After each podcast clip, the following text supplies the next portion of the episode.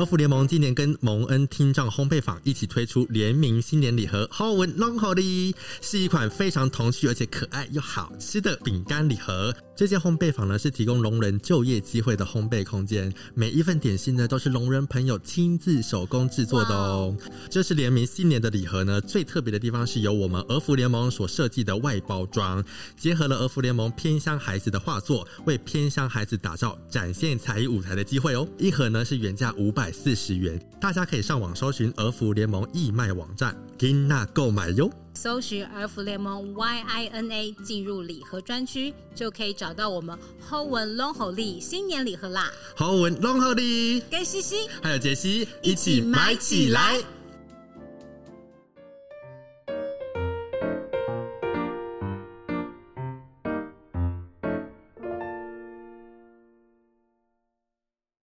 像我们在疫情期间有接到个案，在万华一个六十几岁的阿姨，用两百块到五百块在接性交易。为什么？因为她家里还有一个三十几岁金藏的儿子要养啊。就有时候为什么酒店小姐回不去正常工作？不是因为我们提花冠喜呀，你没有经过我的苦，就不要劝我散。眼眶都红了，想说天哪，也太辛苦，听起来好心酸哦。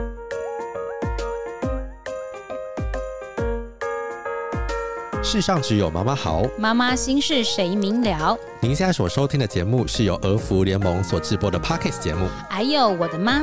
我是杰西，我是西西，我们是外双西。这是一个以妈妈为主题的 Podcast 节目。在节目中，我们不聊孩子，只聊妈妈想聊的，疗愈妈妈的大小事。在妈你哪位的这个系列单元当中呢，我们邀请过了七七家庭，还有原住民家庭来跟我们聊一下不同家庭的组成的样貌啊，还有他们的生活的方式。除了性别跟文化之外，今天这一集呢，我们也带大家认识不同职业的妈妈，他们的人生经历跟故事。那今天这一集职业妈妈呢，我们就邀请到非常特别的这个职业，对很多人来说呢，他们可能是有一点华丽，又有一点神秘。如果各位听众你有看过《华灯初上》的话，那我相信你对这个行业可能有了一些想象，又或者跟我们有一样有更多的好奇。今天这一集呢，我们很荣幸邀请到常年关注这个调通文化的妈妈桑，以及我们邀请到了曾经从事酒店业，但是目前在林森北酒吧担任店长的林森北妈妈 Yumi。我们欢迎两位。Yeah. Hello，两位好。Hello，两位好。嗨，大家好，我是林森北路最出名的臭熟辣妈妈桑，我是贤诺。大家好，我是酒吧的店长，我叫 Yumi。其实那现在目前是没有小孩，对不对？对，我没有小孩，但所有的小姐都是我的小孩。嗯，所以像今天的我们家店长、嗯、You and Me 的 Yumi，这是 我们家 Yumi 啊，他们也都叫我妈咪。对对。哎，所以 Yumi 自己本身是有小孩的。对，我有两个小孩。嗯，那 Yumi 现在是两个小孩，那他们年纪是多大？国小三年级跟国小一年级，大概九岁跟七岁。但我们家 Yumi 看不出来是两个小孩的妈，对，因为他看起来很年轻。对啊，谢谢大家。对啊，我们可以在节目里面稍微透露年龄的范围吗？三十四。哦，你直接讲一个年纪是不是？三十四岁，所以你第一胎是在二十二十四四二十四岁就小孩，就二十四生的，很年轻哎。到底为什么会那么早就想生小孩？因为有了不敢拿。我妈没跟我说到这一块，就是你可以拿小孩，没有。哦，所以那时候就是怀孕，就觉得说，哦，那我就把它生下来这样子。本来是想向我妈求救，嗯，但没想到我妈反而反过来问我说：“你的想法是什么？”哦，所以你妈妈那时候没有觉得说你太年轻了，要把小孩拿掉，或是觉得没有都没有，我就这样被推入了一个坟坑。其实有小孩也没有到很地狱，还是什么？而且 Yumi 已经二十，那时候已经二十四岁，已经成年了。对了，但是有大好青春，没 错，这这倒是真的，有大好青春。但是早点生有早点生的好处啊，对啊，比较有体力带小孩，真的真的真的。对啦，但几乎每一个妈妈都这样啊，就是生的时候就想说，哦，老娘大把青春就花在你身上了之类的。但后面又有一种还好，我的人生有你。要像我这种没有小孩的，就是全部都是大好青春，然后就有一种挥霍青春的感觉。就像我现在这个年纪了，就觉得嗯，好羡慕 Yumi 哦。哎，那我们回来谢娜这边好，问一下你在酒店日式酒店的工作的经验是多久啊？呃，我日式酒店二十五岁入行，然后但其实我上三到四年就出来自己，就后面就自己开店，嗯、就变妈妈桑。日式酒店里头，你只要是老板就叫爸爸桑，只要是老板娘就叫妈妈桑。哦，呃，还有爸爸桑哦。有啊有啊，早期的日式酒店是夫妻档一起经营，所以就叫爸爸桑，叫妈妈桑。嗯，因为台式酒店就会把它传承，就妈妈桑好像就是妹头啊，对，哦，然后或者是卖小姐的啦，对，或者是什么领班干部，大家都叫妈妈桑这一种。但其实，在呃日式酒店文化里头，就是老板娘而已。没有什么，就是老板娘。哦，所以各位听众不要误会了。对对对。刚刚我提到两位是在日式酒吧，可是之前有在日式酒店工作。对。然后谢娜也提到台式酒店。对。日式酒店跟台式酒店有什么不一样？来帮各位科普。呃，台式酒店的话，就是百分之七十八十以上的客人都是台湾人。那日式酒店的话，就是百分之七十八十的客人都是日本人。那日式酒店的话，大部分都是公台制比较多。公台制的话，就是小姐会每一桌大概坐十五到二十分钟。哦，会轮流，哦、这个叫公台制啊。华灯初上那样吗？对对对。哦，那私台制的话，就是台式酒店大部分都是私台制比较多，有包厢的。对，要包厢制的比较多，嗯、然后选妃制的，就是你跟你的兄弟到了包厢坐下来之后，小姐排排站，让你做挑选，然后你选到了小姐坐下来，小姐的时间就开始算。嗯。好，那你点越多，小姐坐的时间越久，消费就越高。台式酒店就比较。复杂的计算方式，嗯嗯、那日式酒店就比较简单一点的，比如说你人头进来一个人就一千两百块啊，然后接下来开一瓶酒是五千起跳，哦、就外面卖五百的我们就卖五千，因为小姐不用算台费。然后像很多一般台湾人的既定印象就是做酒店小姐要被灌酒，嗯，好，那是因为台式酒店的消费模式比较不一样，因为小姐坐下来要算台费，所以她酒就会比较便宜，嗯、可能一瓶就是。一两千块，然后还开二送一之类的。台式酒店的消费方式就会变成是酒比较便宜，嗯，小姐的时间钱比较贵，嗯，客人就会灌她酒，因为酒比较便宜。啊，在日式酒店，就像我当时应征进去日式酒店的时候，我吓坏了，我以为我要被性骚扰，我以为我要被灌酒，就是所有的刻板印象都想了嘛，嗯嗯。进了日式酒店之后才发现，啊，什么？我白天要去学日文，学插花，学高尔夫球，学茶道，还要去学瑜伽。这什么东西了？这一定要吗？一定要，因为我都是日必修的课必修课程。早期啦，现在我那时候是末代小姐，现在都不用了。好，那因为早期网际网路还没有那么盛行，嗯嗯嗯、那当时的所有社长都很风靡打高尔夫球，就像华灯书上演的一样。嗯，哦，就是我白天还要。打扮的漂亮，然后做便当给客人，然后陪他一起去打高尔夫球。当时进去应征的时候，就是有打破很多我对于一般酒店的刻板印象。嗯，就是因为酒比较贵嘛，我开一瓶就五千了。嗯，所以当你喝快一点的时候，客人会比你还要紧张。嗯，因为你喝完了，我就要开一瓶了，就没有遇到客人会灌你酒这件事。哦，啊，然后接下来是性骚扰这件事情。当时日本人的亚洲 number one 的意识形态比较强，身为一个被公司派来这个地方出差的人，我不太可能会为了性骚扰一个小姐怎么之类的，然后翻桌，然后变成是两国外交的问题，然后或者是闯回去公司。嗯，所以在日式酒店，我也比较少遇到客人会提酒小。啊！我当时应征的时候，它上面就写说要会英日文，行优这样，然后我就想说，哎、欸，要会英日文的店感觉比较高级一点，我就去面试。啊，妈妈长面试的时候就说，啊，你会讲英文吗？会。啊、会他说，啊，会多少？A little bit。This is a pen. This is a book. 因为我我为了要那一份工作，所以基本上他问我什么，我都跟他说会。会。然后你会日文吗？会。Toyota、Suzuki、雅马哈、米兹必须、宏达，一堆一堆也没堆，大概就这个程度。进去之后什么都不会。那他后来有发现说你什么都不会吗？对啊，会啊，就但没关系，因为已经进去了，已经进去了，啊进去学这样。那 Yumi，你之前有待过这样子职场环境吗？第一次进到这一行就是在妈妈的酒吧，后面才去酒店，因为就是想年轻啊，想要出去看看外面世界啊，嗯，就听信一些说啊，外面钱很好赚啊，然后怎么怎么想说，对不起，这里我要先那个补充一下，什么叫酒店，什么叫酒吧？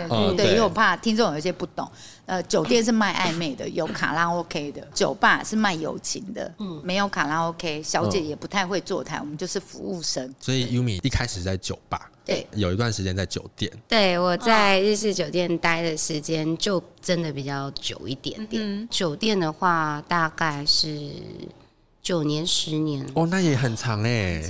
两位是为什么会进入这样的职场？我其实蛮好奇的。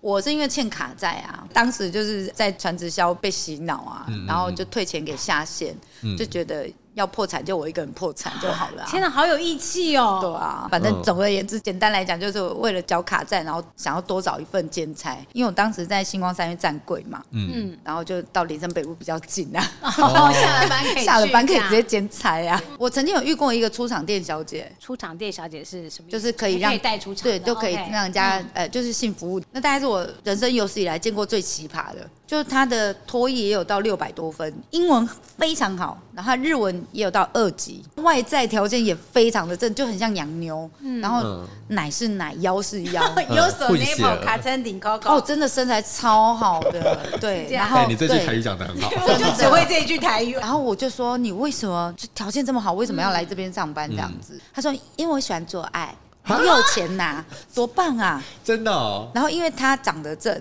嗯，所以妈妈想让他挑客人，而且他又爱喝酒，嗯，又会喝，又会喝，我觉得很有趣。哇塞，我第一次听到原来有喜欢说爱的，所以真的哎，所以我就听很多逼良为娼，但我第一次听到因为喜欢做这件事来的，而且这小姐就物欲非常低，她也不 shopping，然后什么就是都没有，她唯一的兴趣就是买房子。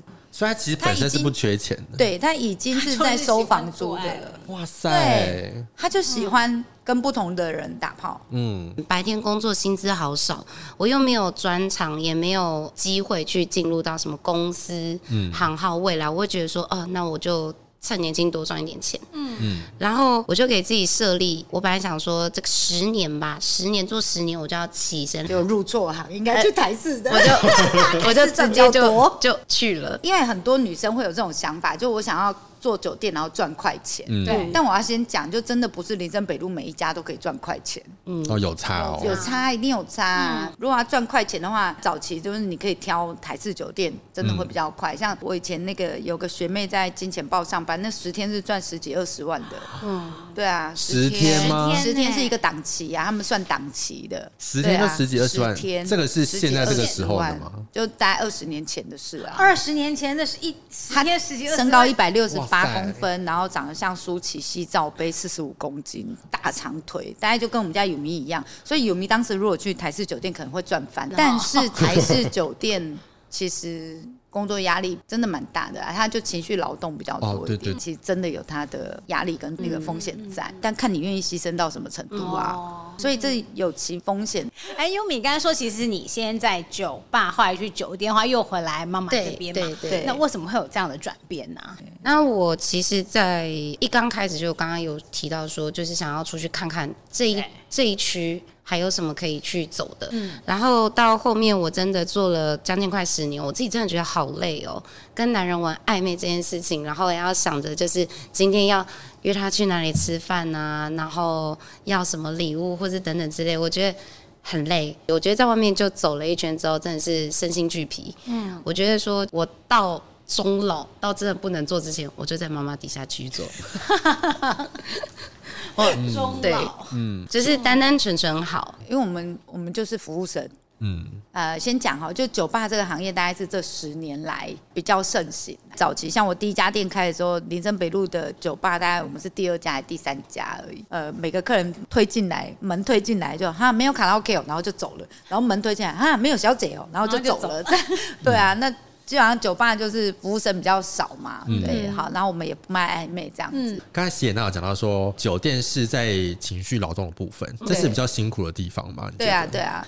好啊，情绪劳动的部分就大概就是台式酒店情绪劳动真的比较大一点，日式酒店真的都还好。嗯，好，那台式酒店的话，大概我们刚刚有讲说，呃，你跟你的兄弟坐下来之后开始选妃，好，来，那试想一下，你是那个被选的那一个人，然后你也觉得今天的。头发弄得不错，衣服也穿得不错，哈，应该有很高的几率被客人选上。接下来领班或干部就会跟你说：“来看台，看台的意思就是被客人挑选。”到了第一个包厢，你拾起笑容，老板好，有没有稍微鞠躬一下，眼睛媚一下就，嗯、老板好，没有被挑上，旁边那个比你胖的被挑走了。到了下一个包厢之后，扣扣扣，老板好。妈的！上次抢你客人那个小 B 曲被挑走了，这次还是没有，还是没有中。对，然后打到第三枪，你真的是打到怀疑人生了。接下来回到休息室说，想说到底是怎样？每天上班的时候，你至少被打个五枪六枪，然后所有整个包厢的人都有都有工作上台了，就你一个人坐在包厢里，你会不会觉得我是有多丑？哦，对，那个压力，自信心都被打。你每天都在自信心被摧毁，再重建，摧毁再重建，摧毁再重建。嗯，恭喜你终于被挑上了，哎，也不用开心的太早。这一桌朋友桌、富二代桌、吸毒桌，然后交际桌，然后五位、五位桌这样子，好，然后进去之后红酒、啤酒、威士忌，然后这一杯不知道掺了烟灰的什么东西，这样都有可能嘛。好，然后进去上台之后开始玩太极拳，不要灌我，不要摸我。台湾人又是这样，台湾人就是呃，我们对酒店小姐都有那个歧视嘛，嗯，啊，你就是什么都不会啊，所以才来当酒店小姐啊。啊，不会喝酒来上什么酒店呐、啊？好，那大家都有宿醉，都知道宿醉感觉非常不舒服。你终于撑到下班了，天都亮了。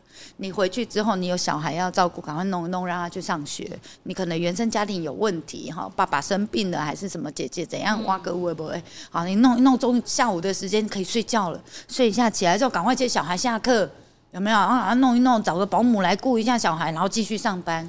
所以酒店小姐的人生，我真的觉得都是两倍速度。时间管理大师，这真的很累啊。嗯、那为什么他们还是到台式酒店去上班？是因为台式酒店不管你长什么样子，不管你几岁，你只要肯做，基本上都可以。像我们在疫情期间有接到个案，在万华一个六十几岁的阿姨，用两百块到五百块在接性交易。为什么？因为他家里还有一个三十几岁精壮的儿子要养、啊。你说一次两百，然后到五百这样吗？对啊，这么便宜，怎么那么少、啊？因为他六十几岁了啊。哦，因为他条件不好。对啊，他六十几岁了啊。我们我们贩卖陪伴的这个行业，嗯，就是不管你几岁，你只要肯做，基本上都会有地方可以收。呃，我都讲哈，我们这个行业是社会安全网接不到的这一群人，我们都接到了。就有时候为什么酒店小姐回不去正常工作，不是因为我们。提花灌洗呀，倒也不是我们生活习惯就糜烂，嗯、而是当你是家里的经济来源最大的那一个，你没有办法说放就放。嗯，你懂我意思吗？因为都靠你。对，你没有经过我的苦，就不要劝我散。然后我眼眶都红了，想说天哪，你太辛苦，听起来好心酸哦。所以呃，有一些时候的原生家庭状况不是每个人可以掌握的，嗯、或者是他可以控制的。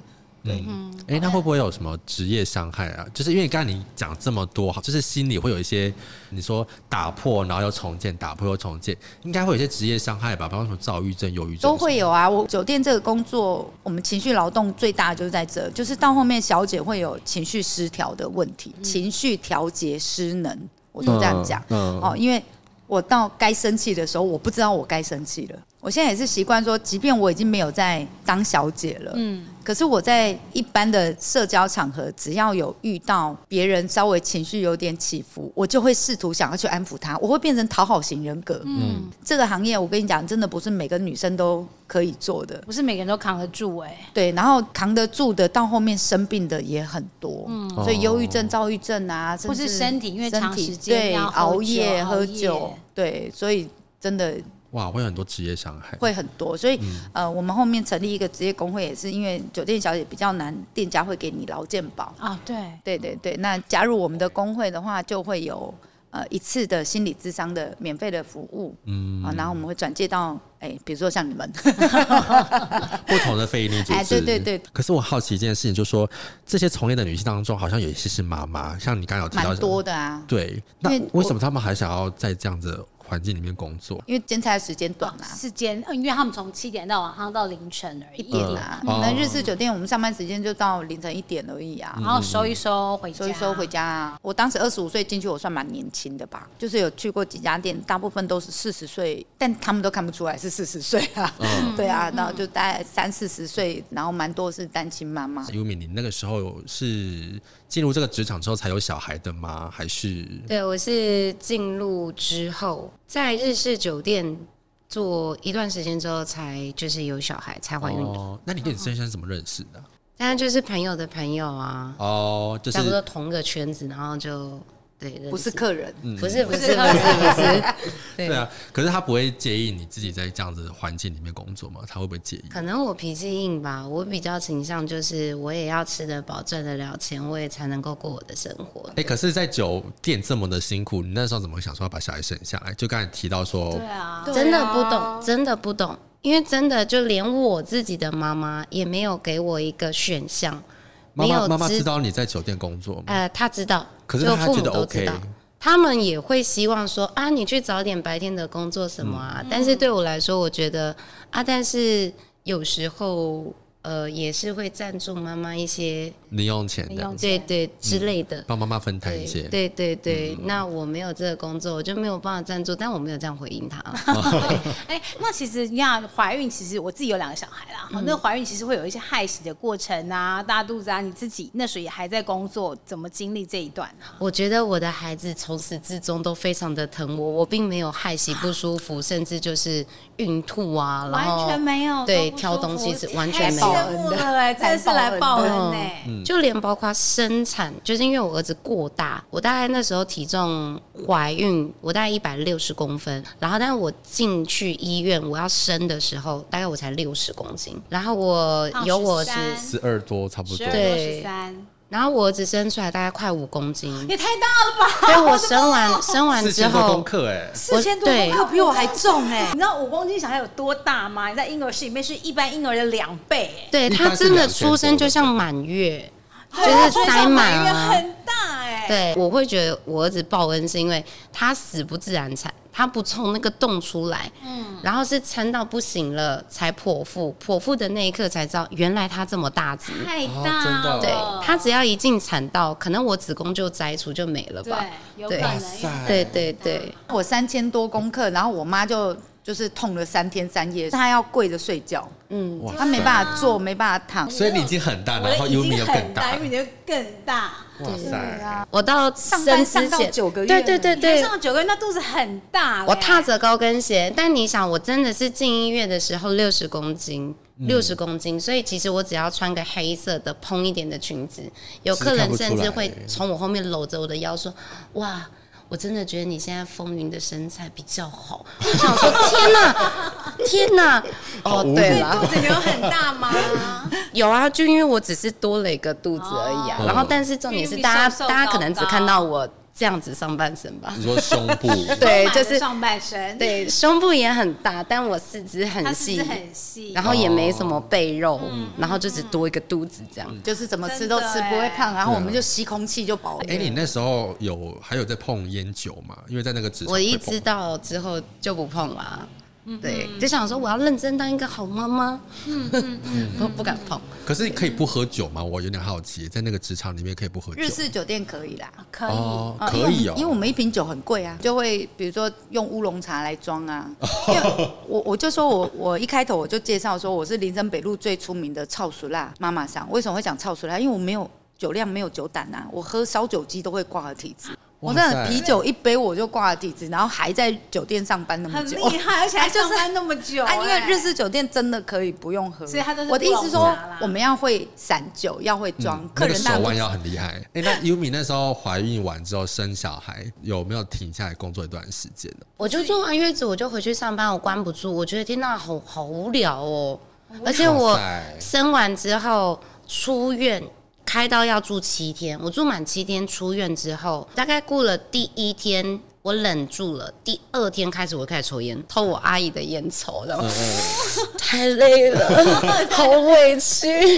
第一胎生完之后，月子做完就直接回去工作。我到生第二胎，然后想说，哎、欸，如果家里要顾大宝，然后又要怀孕，那不然的话，我就在家。那谁帮你带小孩啊？你在工作的时候？我去工作就可能跟我的前夫，然后两个人互相，可能他做晚班的时候请婆婆带，他做白白天班的时候，可能我上班前他就会回来，他就会带晚上。哦，两个人时间刚好是互补的时间，所以可以配合这样。对，刚好。哎，那你婆婆人还蛮好的，愿意帮你带小孩。真的，真的。对啊，很多人很多人就是生下来之后就是你就自己顾这样。是有住在一起吗？还是没有？没有，没有。那他愿意这样每天这样子来？因为住很近，诶，我有点好奇，你现在应该说你在怀孕，然后有小孩那段期间，你的一天的那个 schedule 大概是什么？小朋友出生期大概早上六点起喂奶，每隔四个钟头喂一次，嗯、然后吃完要拍嗝，拍完之后他下一步肠子很直的就开始进到拉屎，然后拉完屎就要帮他洗屁股啊、换尿布啊，睡一个小时再喂第二次，对，round two 就来，对对，round two 就一直一直一直直到我可能 上班。然后他好不容易睡那一小时，赶快把自己用好，嗯、然后接手来，然后就就交接这样，然后到我早上一点下班，然后回到家两点。半用完我自己，嗯、整个全部弄弄大概三点多，嗯、大概可能稍微眯一下下就开始又这个巡回。对，哇，那几乎没什么睡啊，没有什么睡，而且他的睡眠都是这样被切断、切断、切断，是那品质是你的肝还好吗？我时常在询问我的肝，这样 真的要去做检查了，我的妈！对啊，对啊，请问今天怎么样？今天怎么样？对，好恐怖，应该所有妈妈都会经历过这种事情。对对，然后你说，因为你现在是离异嘛，那现在小孩子是跟着前夫还是跟着你？我是把他们放在公公婆婆家，因为我我觉得老人家作息比较稳定。哦，嗯、对对对对对。那你有需要把小孩子接到你自己的身边照顾一段时间吗？我现在就是固定周日的时候把他们接回来，礼拜日的晚上送回去。晚上送回去。上上个礼拜天我接他们回来的时候，嗯、我就可能他们上完厕所，我儿子就突然转过来跟我讲说：“妈妈，你是做什么工作？”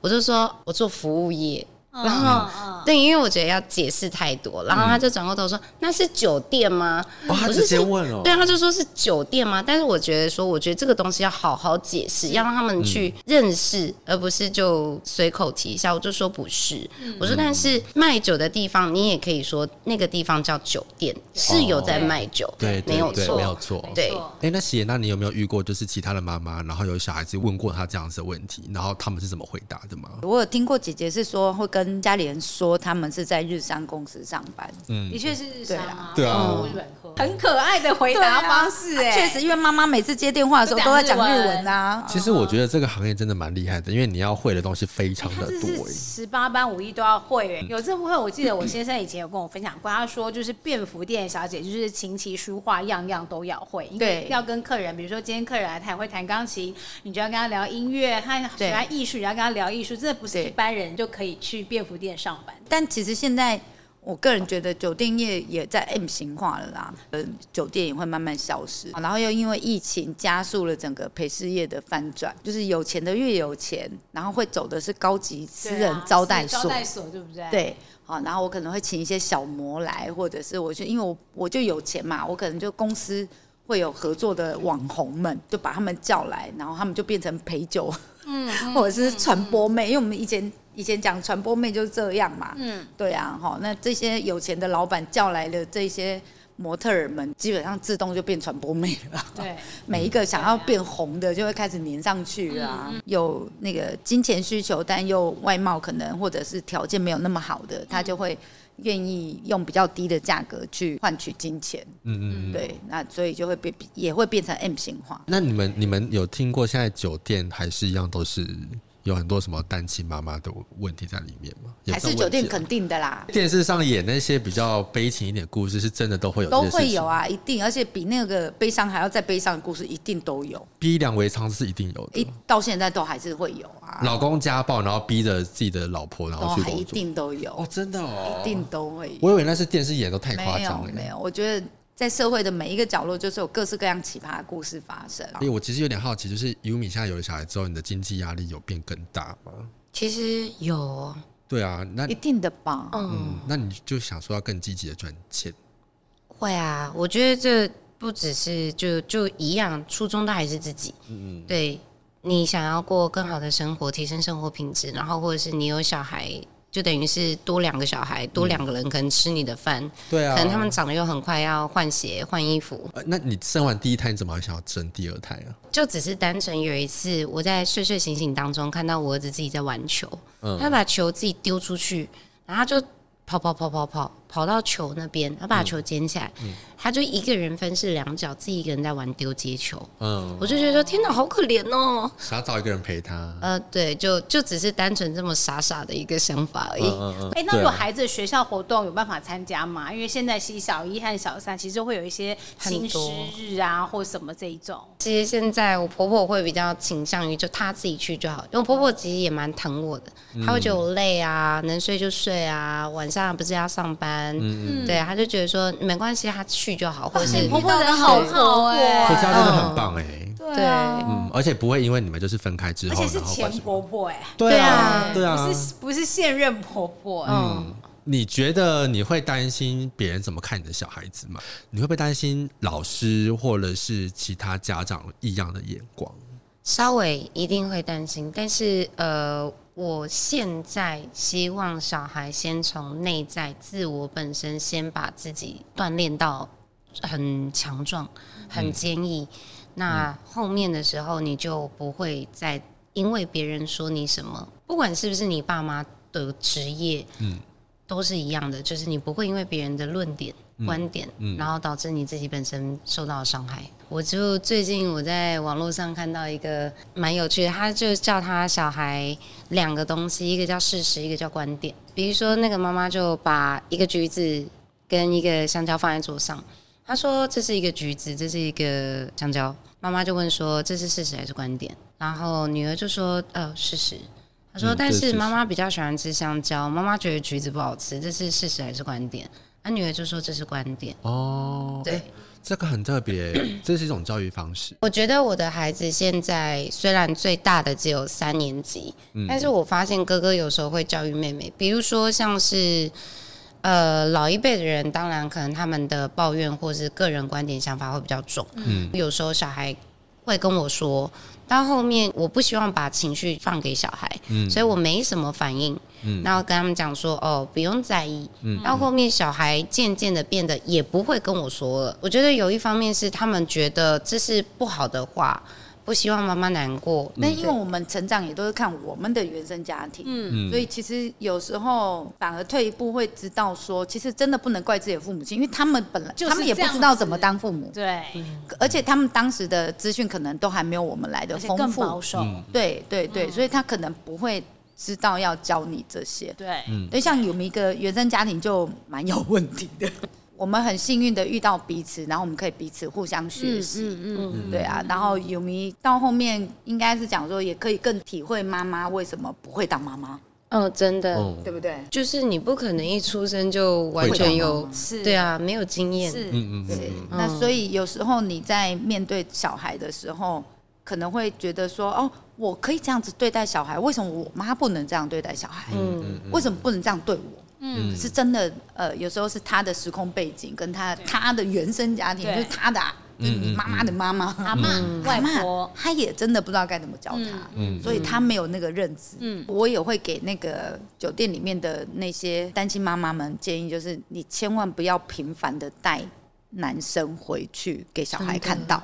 对，啊，因为我我我身为就是呃单就是那种单单亲的家庭长大的，可能学校的观念还是什么，或者是社会的框架，对妈妈都会比较多的设限，嗯。嗯，哦，然后或者是想象，那我就会想要知道我的妈妈就是纯洁的，嗯。嗯，然后如果你一直频繁的带男生回来，即便你叫他叔叔或叫他哥哥，还是叫什么之类，我都会觉得我妈妈是不是？水性杨花，然后一直换男人。哦、即便我知道我妈妈值得得到幸福，嗯、然后她也值得被爱，嗯、但在小孩的角度来看，我就会觉得，哦，我妈妈是不是常常在换男生？那但是社会框架看爸爸，就觉得，哦，爸爸一天到晚都要换阿姨。哦，对对对。其实小孩也会不舒服，嗯、但是就是因为他不是主要照顾者，嗯，妈妈才是，所以你会对妈妈有更多的批判。嗯，然后更多的期待，对，嗯、然后所以就会觉得我我个人呐、啊，就是身为那个单亲小孩，我那时候也是有跟我们家雨咪说，如果可以，就是你在外面约会，然后小孩就这样，嗯、就知道你跟爸爸就好了。呃，其实我们这个系列的节目啊，就也是希望可以破除大家的一些刻板印象跟迷思，所以当然我们也搜集了一些网络上面的大家的问题。那针对看呃林森北的呃妈妈们，有一些特别的问题也想要问一下，然后想请 Yumi 跟我们的谢娜一起跟我们回答。请问酒店小姐都怎么抓住客人的心？虽然两位现在在酒吧，有没有什么心法？就是创造那个那个。偶像剧的凝结的瞬间，呃，我们当时在酒店里面手法大概就是眼神的互动嘛，客人在唱歌啊，然后灯光昏暗啊，嗯，哦，然后或者是客人会挂啦什么之类的，嗯、那三秒七秒凝视法大概就是你讲话讲到一半突然顿住三秒钟，看着他的眼睛，然后接下来你就说没有，我觉得你蛮帅的，哦，要正面的回馈，对，然后接下来客人唱歌唱到就是。很情绪激昂的时候，然后你再定住他，跟他四目交接个三秒钟左右，这样子，好好听。你要讲给他听吗？对啊，一定要啊！天哪，的脸好讨厌哦。然后就来一个三四次之后，客人就会觉得哇，这个女生很崇拜我。因为男生大概来酒店就会就想要买这个崇拜卖，因为可能在家里那个老婆一天到晚在骂他，小孩也不理他，然后朋友就觉得哦，你讲的故事我已经听了二三十次了，可是他只要花一点点钱，就会有妹妹来旁边就说哦，哥你好帅。跟你讲的话好好笑，嗯，有没有？天啊，你真的好讨厌，我好想打他哦。我们就是要当绿茶婊啊，一定要。这是你多年来的心得经验，是吗？基本上就是为什么男生要花钱来酒店买一个倾听，哦，有人愿意听他说话啊，那买一个崇拜。因为我不认识你的老板，我不认识你老婆，所以我会跟着你一起骂他，然后跟着你情绪一起做同理，这样子。我们就讲了，就是客人真的是来买个。呃，陪伴、倾听、崇拜，嗯，但你这三样有做到，你就是一个很棒的酒店小姐，跟很很棒的另外一半啦，对啊，真的。我问下一个问题啊，做酒店小姐是不是破坏人家婚姻的小三？我觉得小三有没有破坏你家庭，那真的都不是是不是酒店小姐的问题而已。对啊，对啊，我我觉得，我觉得男就是。男人啊，不管或是人就好了，就是你会偷吃，就是会偷吃，这跟别人没关系。所以，对，啊嗯、对，所以给正宫们的意见，就因为我看太多，然后再身为职业小三的我，嗯，我就会给正宫们建议，嗯，对，就是你一定要把那个钱管住啊。我的意思是说，如果真的哪天要老公要跟你离婚的时候，那你身上有没有足够的钱可以带着小孩走？啊、对，那你有没有足够的呃那个？呃，经济能力或者是社交能力，嗯、然后或或者是工作能力，对，嗯、然后可不可以恢复到那个就是社会去？嗯嗯对，所以我还是觉得你要呃把这些东西还是要先想过。那当然，最好的就是我们要一起努力的经营这个婚姻嘛。嗯嗯对啊，那但是有时候可能猪队友，嗯，对啊，没办法，那。你有没有办法扛起这一些？嗯嗯、那我觉得现在离婚吼很正常，蛮多的。多了嘛？两个人在一起真的要非常大的妥协、跟包容、跟退让。嗯呃，然后才有办法一起携手到老。可是你刚才讲了一个很棒的观念，就是有些女生问妈妈们，就是她们离婚之后，她们会忘记怎么样，她们自己是个女人这件事情，嗯、所以她们回到职场，她们是有困难的。嗯嗯，嗯对，所以要保有自己。自己原本喜欢什么东西啊，然后自己有点财力，我觉得这是蛮重要的。其实我觉得也可以回应刚才优米讲说，其实妈妈一直在教优米说要先照顾好自己，对，你才有能力才才有能力去照顾别人，这件事真的非常的重要。对，人家说欢场无真爱，那你们两个有没有遇到什么就是真爱啊，或者是让你们觉得真的很温暖、很窝心的人呢？柴野先生，我们好像第一家店，二零零九年开第一家店的时候就认识，快要二十年的时间。然后他那时候是半退休状态来店里，嗯、那为什么他会变成我？印象深刻的客人，他大概就是每年会回来台，会来台湾一到两次，嗯，哦，然后都在台湾，比如说去找茶叶啦，嗯嗯，哦，然后或者是一那个去找好吃的餐厅，哦，我很多地方都是柴野先生带我去，我才知道台湾有这些地方。哦、那他为什么会成为最特别？是因为呃，他总共给我两次一百万日币不用还，啊，真的好多哎，对，什么时候的事情？那哎，七年前吧，七年前第一次给我。那个日币一百万，很多哎、欸。我们那时候就是跟店长正在店里聊说，哦，这个地毯该换了啊，然后酒柜也开始微笑线了啊，嗯、哦，然后店长就跟我说，你要不要花钱弄一弄这样？我就说我没有钱，嗯。然后蔡野先生刚好走进来，就说，哎，你们在聊什么？然后店长就跟他 complain 说，Sienna 哈，都把钱花光光了啦，然后没有钱整理店里这样子。然后店长就在 就在我面前，然后跟蔡先生 complain 这样。然后蔡先生就跟我说啊，这样要花多少钱？我就说应该有个一二十万跑不掉吧，因为酒柜要整个重做嘛，地毯要重换掉。然后蔡先生就说，那我回日本之后，我给你一百万日币。他说，但是我以后来台湾就是喝酒都不要给我算钱，可不可以这样？然后我们家店长立马把计算机拿出来，然后开始点。他每次都喝百尼达十七年，然后每次来台湾大概花一段，就开始算，然后就说我们大概十年左右都一百万都还喝不完这样子。然后我以为客人在开玩笑嘛，我就说来，这是我外币账号，来欢迎汇款这样子，因为我以为他在开玩笑啊。然后我就说谢谢蔡先生这样。然后他回日本之后的隔天真的会过来，就银行打电话来这样子。你有吓到吗？当然有啊，银行就问我说，请问这笔。钱的费用是呃，为什么会有这笔？因为外边对对对，银行都会打电话，对，然后就呃借贷，然后呃，然后我就打电话给蔡野先生，蔡野先生就说，对啊，我不是说要给你一百万吗？就就呃，隔了半年之后他来台湾，然后我什么东西都还没换，然后我就跟他说，呃，我把它花掉了，哎，因为那时候我有四家店，然后现金流就是都转不动，我说我花掉这样，然后但酒柜没换，地毯也没换，然后他就看着我说。给你的钱就是你的钱，你要怎么花是你的事啊！哇，不用跟我报告啊！哇塞，这样是这样跟我讲，嗯，不用跟我报告，嗯嗯嗯，然后第二次疫情的时候，去年，嗯，因为我每年都会寄芒果到日本去，然后每年大概都会呃呃花个三四万块寄给不同的客人这样子，好，然后他就打电话问我说：“谢娜，你今年有要寄芒果吗？”我就说：“哈，我现在没有钱，疫情，然后。”呃，疫情的时候，他就他第一年问我说：“你需不需要帮忙？我还可以给你一百万。”然后我就说：“不用啦，应该没有那么严重吧？就锁国了。”对 对。好了，第二年就再问我说：“呃，需不需要帮忙？”嗯，呃，然后我不希望我最喜欢的店倒了。嗯，这样我可以给你一百万日币。我说一百万不够，给我两百。他说我没钱。我在开玩笑啊，对啊。然后第三年他就说：“啊，你有没有要寄芒果？”我说我没有钱寄芒果了，因为。第三年真的比较严峻，真的比较夸张一些。嗯，然后我所有钱都烧的差不多，你知道吗？还是要付房租啊。对啊，对啊。借的钱。对，然后然后他就说：“那我给你一百万，你帮我买两盒芒果。”也太贵的芒果了吧！我就想说，也太可爱了吧！但因为我已经拒绝过两次了，嗯，然后我以前的妈妈想教，拒绝超过三次叫矫情哦，所以第三次就收了。哦，对，那我就说好，我帮你寄芒果。哇，他很贴心。对，然后结果在去年的五月五月份的时候，呃，他最后一次传讯息给我是说他要住院了。嗯嗯，那因为他本身就有慢性病嘛。他有跟你说他生病这件事吗？对，有。他住院的时候有拍照给我看，因为没有人可以陪病，因为那时候在疫情期间。